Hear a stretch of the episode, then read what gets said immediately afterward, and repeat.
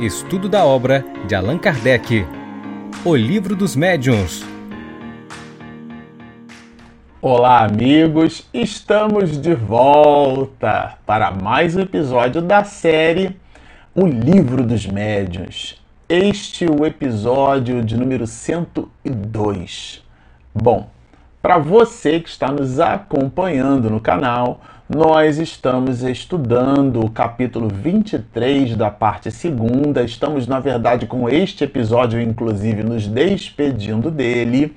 E aqui vamos é, concluir todo aquele volume de observações que comentávamos no episódio anterior, que consiste, na verdade, nos meios, né? Allan Kardec coloca para nós os meios de combatermos a obsessão. E ele trabalhou aqui vários elementos reflexivos e a gente deixou para este episódio, é, o encerramento desse capítulo 23, um episódio exclusivo para trabalharmos as questões que Allan Kardec colocou no item 254, porque ele forma uma espécie de síntese, né? A gente sempre coloca isso aqui. Allan Kardec foi um professor no século XIX, então o todo o Pentateuco kardeciano é recheado de valorações didático-pedagógicas e esse é bem um recurso. Considerando a profilaxia ou a prevenção, os meios é, que a gente tem de se prevenir, de combater é, a obsessão, e colocou ele aqui elementos de moralidade como sendo o epicentro desse processo, ele reforça isso num volume de questões que ele apresenta no item 254 e a gente entendeu que era bem oportuno é, reservarmos um episódio só para a gente comentar as questões colocadas por Allan Kardec. Claro que não foram só sete questões, né, gente? Allan Kardec é, provavelmente produziu muitas questões. E destas questões ele retirou essas. E também não acredito, particularmente falando, que tenham sido expedidas dessa forma. Ele deve ter feito perguntas em momentos esparsos, né? E daí ele compila, ele cria uma convergência das respostas em cima das perguntas que foram feitas, é, incitadas essas perguntas em cima de proposições diversas que ele teve a habilidade de convergir e de as recolher exatamente no ponto que encerra o capítulo 23, que trata da obsessão, e mais especificamente no momento em que ele nos dá os elementos para que a gente possa combater os processos obsessivos. Nós citamos no episódio passado a tese de Manuel Flamengo de Miranda, né, que a gente também estuda aqui no canal, de que a obsessão é, na verdade, a grande pandemia do século XXI, do, da, na história da humanidade, não é do século XXI, mas ela se manifesta no, em o, né? se manifesta no século XXI. É realmente uma oportunidade para as criaturas humanas identificarmos nesta, neste conúbio né, mental, nessa ressonância, a história do diapasão que a gente comentou, nessa ressonância que a gente acaba estabelecendo com os espíritos, e a ressonância nossa está fundamentalmente vinculada a todo o arrobo de moralidade. Como alguém que se vincula, por exemplo, às ciências, vai ter certamente perto, gravitando em torno dos seus ideais, espíritos que pensam é, naquela direção. E ele vai receber influências, vai receber sugestões. Os grandes intelectuais né, que, que expedem aí, nos dias atuais, a gente vê bastante isso, né? É, eles com os vídeos no YouTube também, trazendo informações maravilhosas. Temos muitos deles é, brindando-nos com, o seu arrobo de sabedoria, nos tirando do incômodo. Às vezes produzem informações é, que, de alguma maneira, num primeiro momento, podem não nos conectar àquela proposição, mas elas nos tiram essas informações dessas pessoas da zona de conforto. E essas pessoas, com esse pensamento brilhante, muitas delas, né? Dentro da comunidade espiritista, as possuímos também, tá certo? É, essas pessoas, esses homens sábios, para citar aqui um deles, por exemplo, nosso querido Divaldo é, Pereira Franco. Aliás, no cantinho aqui tem uma, imagem dele, a gente lá na Mansão do Caminho, abraçado com ele lá no Centro Espírita Caminho da Redenção. É um homem sábio, né, nonagenário, que pela sua experiência de vida, pelo, pela sua entrega, pelo seu estoicismo moral, ele certamente escreve o seu nome na história da humanidade, espargindo luz. Mas aqui, por uma coisa ou por outra, entendendo que todos esses homens de gênio são influenciados e essa influência, quando é canalizada é, na, na vinculação, na, naquela vibração, né, naquela ressonância do diapasão que comentávamos, nos vincula a espíritos bons, produzimos coisas boas, mas quando nos vincula a, a pensamentos ruins, pensamentos maus, de perversidade, é, pensamentos de angústia, de raiva, então a gente acaba realmente vibrando num processo que nos conduz à obsessão. Por isso que os meios de se combater a obsessão é, falará para nós esses meios durante toda a nossa historiografia espiritual, porque fala dos nossos aspectos de moralização. E ele aqui, no item 254, inaugura isso dentro dessa proposta resumo, né, o item 254 é todo o resumo desses meios de se combater a obsessão, que estão presentes no lar, estão presentes na nossa vida de relação no trabalho, estão presentes quando a gente vai ao mercado e interfaceia com a caixa, né, com o caixa, com a pessoa que está no caixa, né, pode ser homem ou mulher, quando a gente toma de um coletivo, quando a gente toma de um, de um, de um veículo de transporte, né, um, um, um aplicativo, por aplicativo, né, veículo de transporte, enfim, quando nós nos movimentando no mundo, interfaceamos com as outras pessoas, nós estamos é, com a possibilidade de nos vincular a estes processos obsessivos nas relações humanas. Por isso, essa importância. E ele, claro, vai trazer aqui para gente no item de 154, é o 254, é o final do, desse capítulo, né? Encerraremos, diz-nos Kardec, este capítulo com as respostas que os espíritos deram a algumas perguntas, as quais vêm comprovar o que dissemos. Então, é realmente uma síntese de todo o volume de questões colocadas até o item 253 e ele faz uma pergunta sensacional, que eu vou ler na íntegra.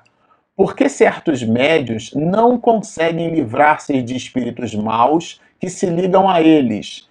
E como é que espíritos bons, que eles chamam, não se mostram bastante poderosos para afastar os outros e se comunicar diretamente? Então, como é que pode isso, né? Os espíritos bons não conseguem produzir uma intervenção, a gente está à mercê dos espíritos maus, a questão trabalha isso, né? Não é que falte poder ao espírito bom, né? É que o médium é que não é bastante forte. E aí, entendendo que a mediunidade, no capítulo 14 da parte segunda que estudamos, item 159, vai falar que todos nós somos médios, né? Então, é a nossa natureza, diz ele aqui, né? Além disso, sua natureza se presta melhor a certas relações e seu fluido se identifica mais com o de um espírito do que com o fluido de outro. Então, vejam, são as nossas escolhas. Ah, também não estamos à mercê desses fluidos. Aqui é uma explicação é, quase que mecanicista do processo, né? É, ou eletromagnética, se a gente quiser dizer assim. Mas é, essa, esse vínculo que a gente está chamando aqui de conúbio, porque há uma aquiescência nesse processo de ressonância, tem relação direta com os nossos pendores. Então nós nos ligamos aos espíritos em função dos nossos pendores. Não são eles que se ligam simplesmente a nós, nós também nos ligamos a eles. Então é um binômio, né? Agora, ele vai falar na segunda questão, mas tem, existem pessoas que são boas que a gente observa que essa pessoa aqui é uma pessoa honrada, é uma pessoa nobre, e ainda assim ela estaria vinculada a esses espíritos, né? É, não poderiam esses médios que a gente percebe que são é, médios com, com, com comportamento idôneo, não podem eles se comunicar com espíritos bons? Agora, os espíritos vão apresentar algumas perspectivas nessa resposta. A primeira delas é que isso pode ser uma aprovação. A pessoa se movimenta na ação do bem, mas o seu halo de comunicação é com espíritos perversos. Tá? É, agora, no contraponto disso, é sempre uma moeda com, com duas faces. Né? É, quem te diz que elas não trazem o coração manchado de certo mal? Que o orgulho não domina um pouco a aparência de bondade. Opa! Porque aquilo que a gente observa nos outros é o juízo de valor que fazemos sobre os outros, mas aquilo não é o outro. Tudo bem?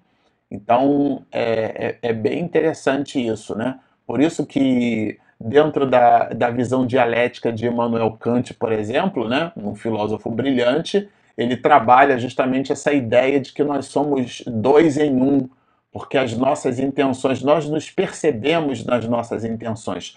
Como nos percebemos nas nossas intenções, é como se estivéssemos assistindo a nós mesmos no espetáculo. Algumas ações, nossa, eu não sabia que eu era capaz de agir assim, mas foi você quem fez. Então é como se fosse uma relação dual com o nosso próprio psiquismo. Então é uma espécie de mantra. A gente tem que ficar o tempo inteiro atento. Por isso que é vigiai e orai, né? A vigília vem primeiro. Sabeis, porventura, se as suas boas qualidades não estão manchadas pelo orgulho?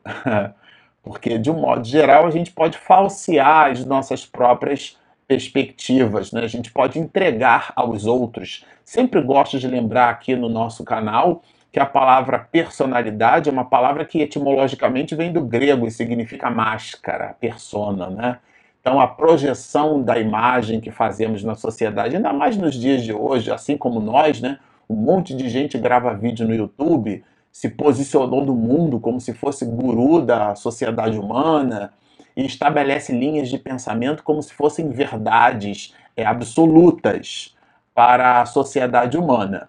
E, e, claro, se colocam essas pessoas, algumas, é, como sendo essas portadoras de qualidades de uma exuberância tal, porque projetam a personalidade, projetam a máscara, é, aquela máscara do teatro grego, né, da tragédia e da comédia.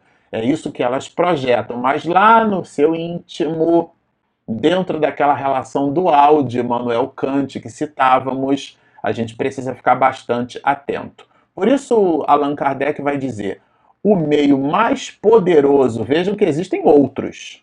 Quando ele fala o mais poderoso, mais é um advérbio de intensidade, tá, gente? Então, o meio mais poderoso de combater a influência dos espíritos maus é aproximar-se o mais possível da natureza dos bons. O que é se aproximar da natureza dos bons? Não é quando a gente sai de uma fila e vai para outra porque a do lado a gente acha que está andando mais rápido, né?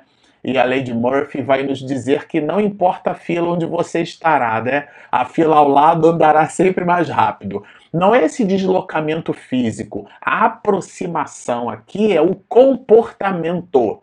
Quando, quando Allan Kardec comenta que precisamos nos aproximar da natureza dos bons, é agirmos conforme eles, né? E aqui ele continua, né? É realmente uma síntese brilhante, viu, gente? Diz-nos assim: a obsessão é uma pergunta, né? A pergunta de número 3.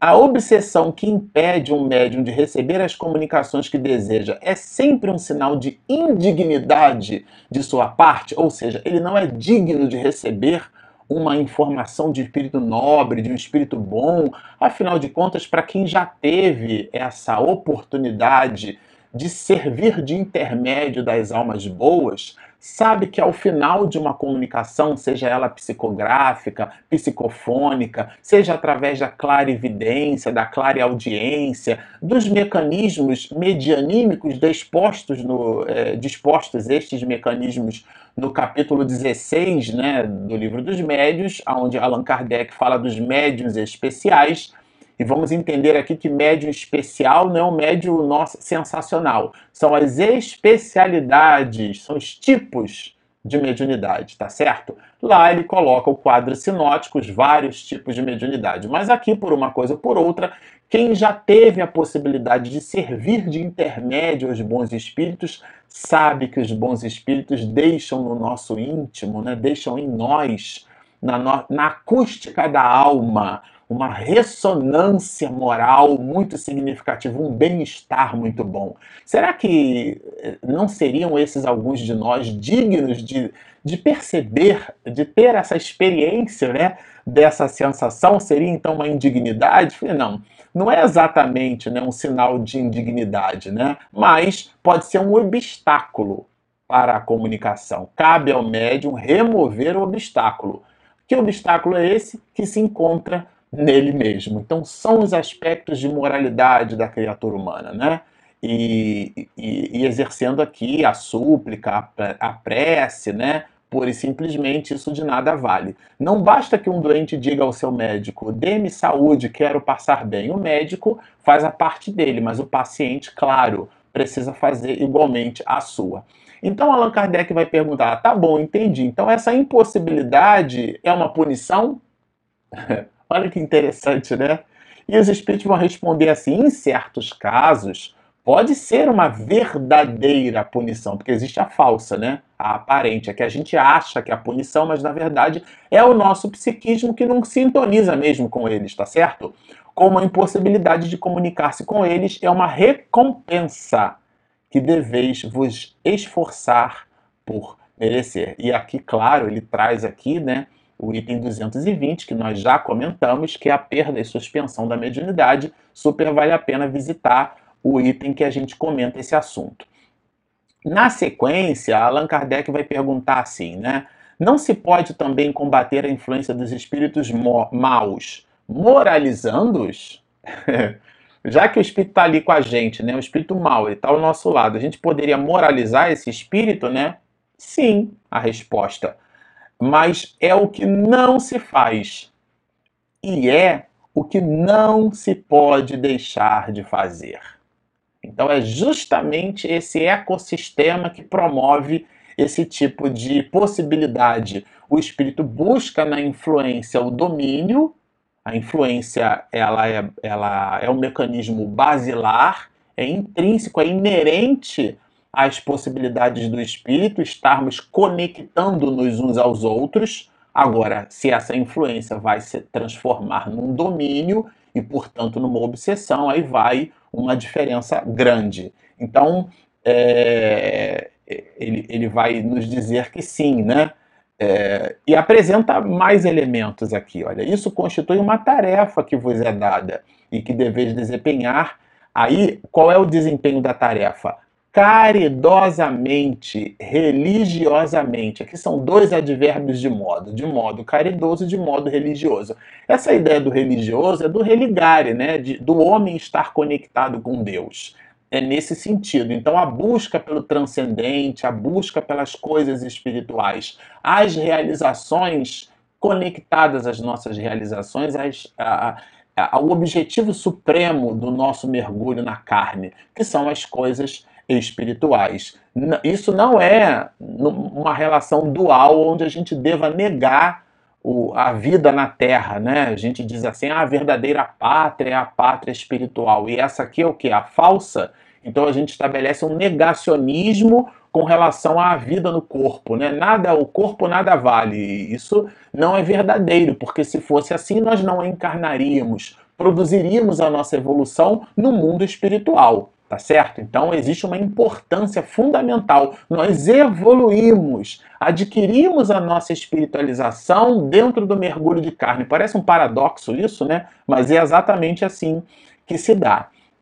Agora, na 5A, ele pergunta assim: como pode um homem ter mais influência neste caso do que os próprios espíritos? Como ele poderia influenciar um espírito com seu comportamento, se os outros espíritos que agora estando na mesma faixa de percepção, porque são espíritos, né, desencarnados também, não poderiam, né? Os espíritos perversos se aproximam mais dos homens que nele, que eles, né, procuram atormentar do que os espíritos dos quais se afastam o mais possível.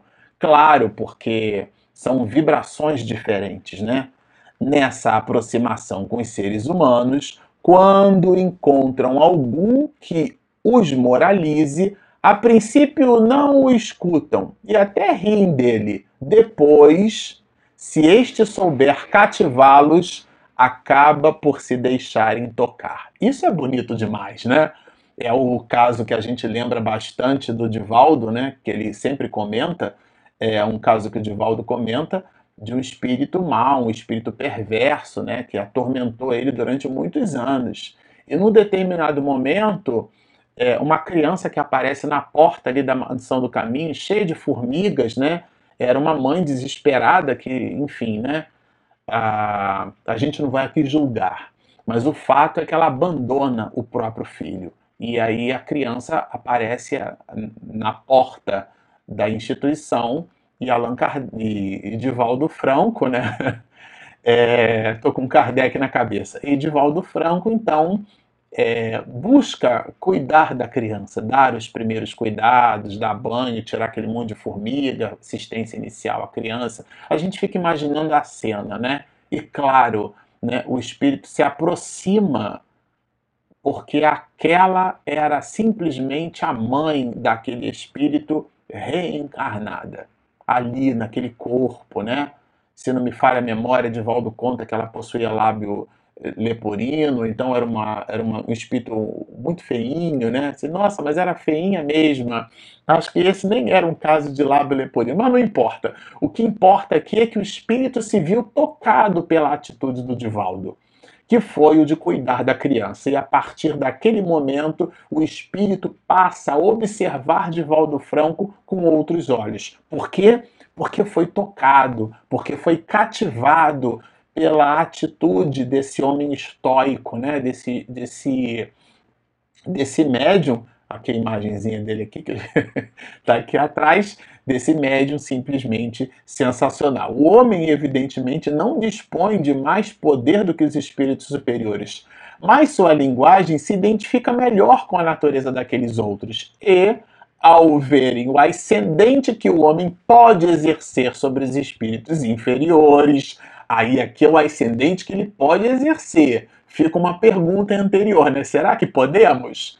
É uma questão de, de traquejo, né? uma questão de reflexão sobre o nosso próprio íntimo. Compreendem melhor, olha que delícia isso, gente, a solidariedade que existe entre o céu e a terra. Então é uma espécie de engenharia social divina. Vejam que o mecanismo de aprendizado ele transcende as portas da desencarnação. É um mundo vivo conectado conosco. E nós, conectados a esse mundo vivo, a gente diz assim, ao mundo dos mortos. Não há morte, há transformação nessa perspectiva, estamos ligados uns aos outros e nos influenciando o tempo inteiro. Por isso, a questão 459 do Livro dos Espíritos. Influem os espíritos em nossos pensamentos e atos? Nossa, muito mais do que imaginais. Influem a tal ponto que, de ordinário, são eles que vos dirigem. Justamente por isso, porque essa solidariedade constante entre a terra e o céu. Além disso, existem mais elementos. O ascendente que o homem pode exercer sobre os espíritos guarda a razão com a sua superioridade moral. Então foi o ascendente moral de Divaldo que estabeleceu uma reverência por parte daquele espírito, né? Então é o nosso comportamento. Vejam que o tempo inteiro aqui os meios de se combater a obsessão, esses meios falam do nosso comportamento. E por, por penúltimo aqui, a, a gente vai lembrar o, o livro Grilhões Partidos, porque trabalha aqui basicamente um outro mecanismo né, de, de, de obsessão, que é o da subjugação. A subjugação chegada a certo grau poderá levar à loucura é uma tese do nosso médico dos pobres, né, Adolfo Bezerra de Menezes. É, nem toda loucura é obsessão, mas a obsessão pode levar à loucura. Então, A resposta é sim. Há uma espécie de loucura cuja causa o mundo desconhece, mas que não tem relação alguma com a loucura comum. Vejam que tem uma distinção aqui, né? A dificuldade da sinapse cerebral, a dificuldade do cérebro como órgão manifestar o patrimônio da alma, que é a organização do pensamento. Entre os que são tidos por loucos, muitos são apenas subjugados. Precisariam de um tratamento moral e não de tratamentos corpóreos, pois que estes os tornamos verdadeiros loucos.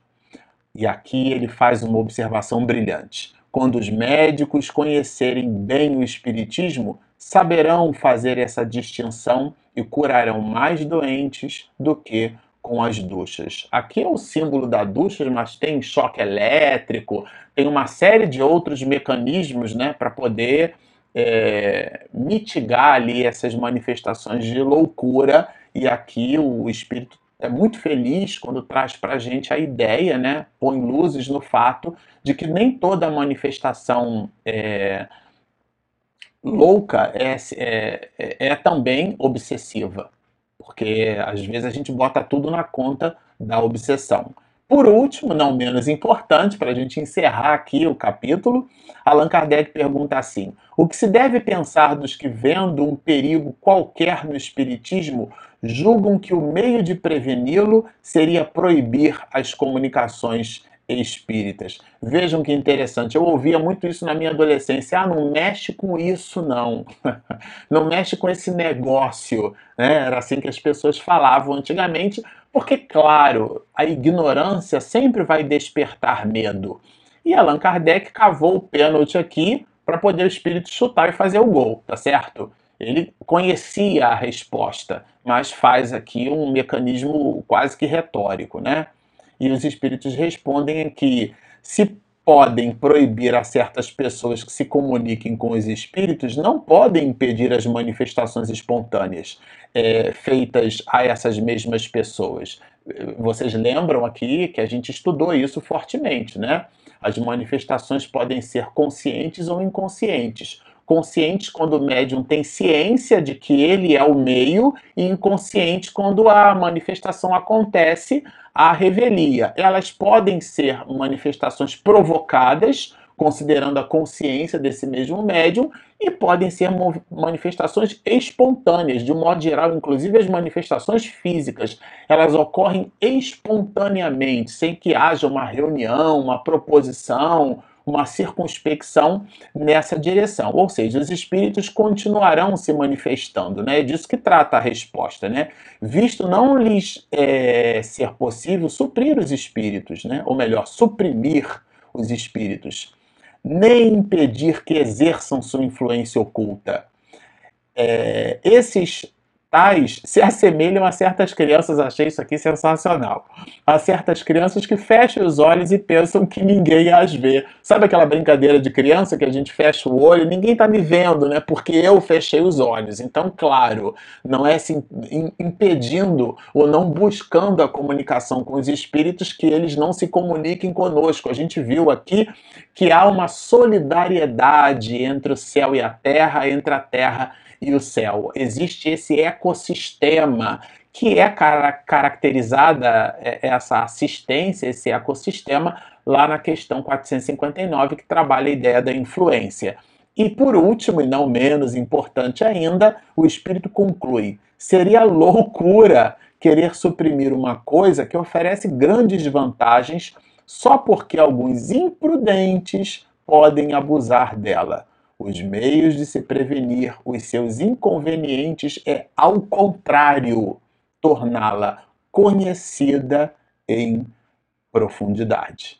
Bom, ficamos por aqui, encerramos aqui esse capítulo que é simplesmente sensacional, com essa visão de profundidade dos aspectos de moralização da criatura humana com vistas à nossa própria espiritualização.